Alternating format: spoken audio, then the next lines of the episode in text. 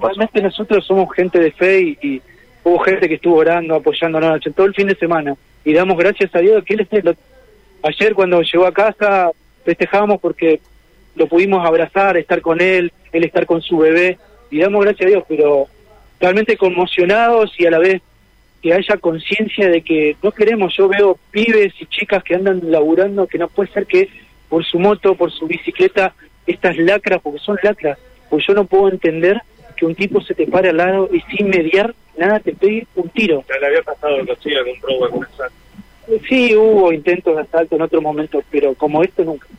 Digo, como padre también me imagino que te- ahora por supuesto mucho más, pero antes eh, estaba intranquilo porque él trabaja en la moto, trabaja en ese horario y lamentablemente el pueblo todas las noches los esperamos. Él salía a una y cuarto, de una y media de la mañana, siempre lo estábamos esperando.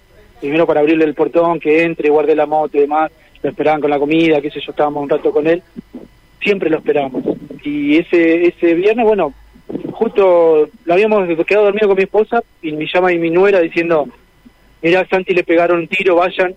Nosotros medianamente vivimos cerca del lugar, no queremos dar dirección ni nada, pero salimos rápido en el auto cuando llegamos eh, vimos la policía, la ambulancia y, yo me quedé tranquilo cuando vi que él movió la cabeza eh, y mi esposa subió a la ambulancia y lo trajeron al cruce. Y yo me quedé eh, con la moto, con un pibe que no me acuerdo el nombre, que la verdad que es un ángel porque en estos tiempos nadie se mete, ese chico se acercó, se sacó la remera, le puso, le dijo que era Santiago que se quede quieto y le puso la remera en el donde le salía sangre porque se le salía borbotones es impresionante como a papá yo me quedé limpiando la moto, llamé a mi otro hijo para que venga a buscar la moto y yo me volví en el auto. Impresionante la moto empapada en sangre, coágulo de sangre, la calle. Eh, limpié la moto lo más que pude para que mi otro hijo se la lleve y en un momento me miro, tenía las manos llenas de sangre de mi hijo. Todavía no me puedo sacar la imagen, no, duermo y no me puedo sacar la imagen y estoy agradecido que lo tengo a mi hijo.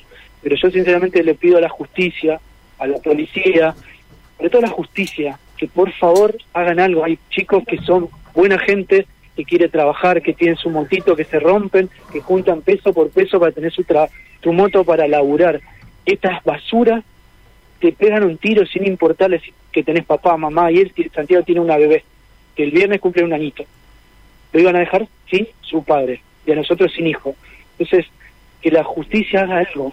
No podemos vivir una Santa Fe tan violenta que, a ver, si quieren saben quién es el, el tipo, porque supuestamente, yo no puedo decir mucho, pero hay un raíz de que el tipo, los tipos esto hacen. ¿Entienden? O sea, y si a veces una gente común, yo soy un laburante, a veces por las redes, cosas nos enteramos, la policía también. Y la justicia también, pero no puede ser que esta gente entra por una puerta y sale por la otra. Este tipo debe estar tranquilo no sé dónde y sin conciencia. Yo no puedo, a veces me cuesta dormir y no me saco la imagen de mi hijo de, la moto sacando la sangre de la moto, sangre de mi hijo. Y este tipo, debe, nada, debe estar drogado, alcoholizado, durmiendo tranquilamente. Y yo tengo que estar, pedir mi día de trabajo, eh, ayudándolo a mi hijo, conteniéndolo y un montón de cosas. Insisto, gracias a Dios lo tenemos, pero es terrible. No, no, no queremos más de esto en Santa Fe. Gracias. Horacio, eh, contanos eh, si nos podés reiterar cuál es el estado de salud actual de él y bueno, qué es lo que viene ahora. Me decías que tiene que empezar con el tratamiento.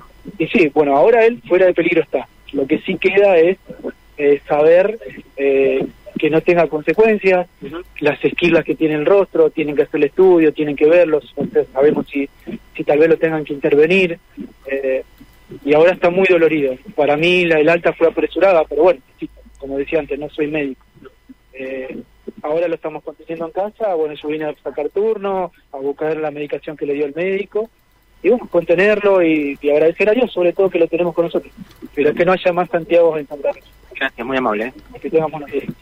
Bueno, eh, hasta allí eh, este testimonio, ¿no? Cari, tremendo. Tremendo, tremendo. Eh, sí, fue milagroso realmente, porque en el lugar donde dio la bala, más allá de que, bueno, tenía el casco puesto y, y probablemente haya sido atenuado por eso, ¿no? Pero imagínate que la- no, no hay muchas chances de que... Es la distancia, Cari. Claro, Eh, lo, le dispararon al lado de la, al lado de él. claro. O sea, claro, con sí, sí. poca distancia y eso también es un atenuante.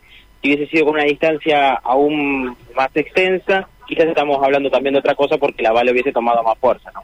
Sin dudas, sin dudas. Bueno, entendemos la preocupación de este padre porque además es un chico que va a tener que volver a salir a trabajar, como vos le preguntabas, ¿no? Digo, eh, nadie está exento en esta rutina en la que nos encontramos tan expuestos. Lamentablemente las condiciones no cambian. Entonces, al día siguiente...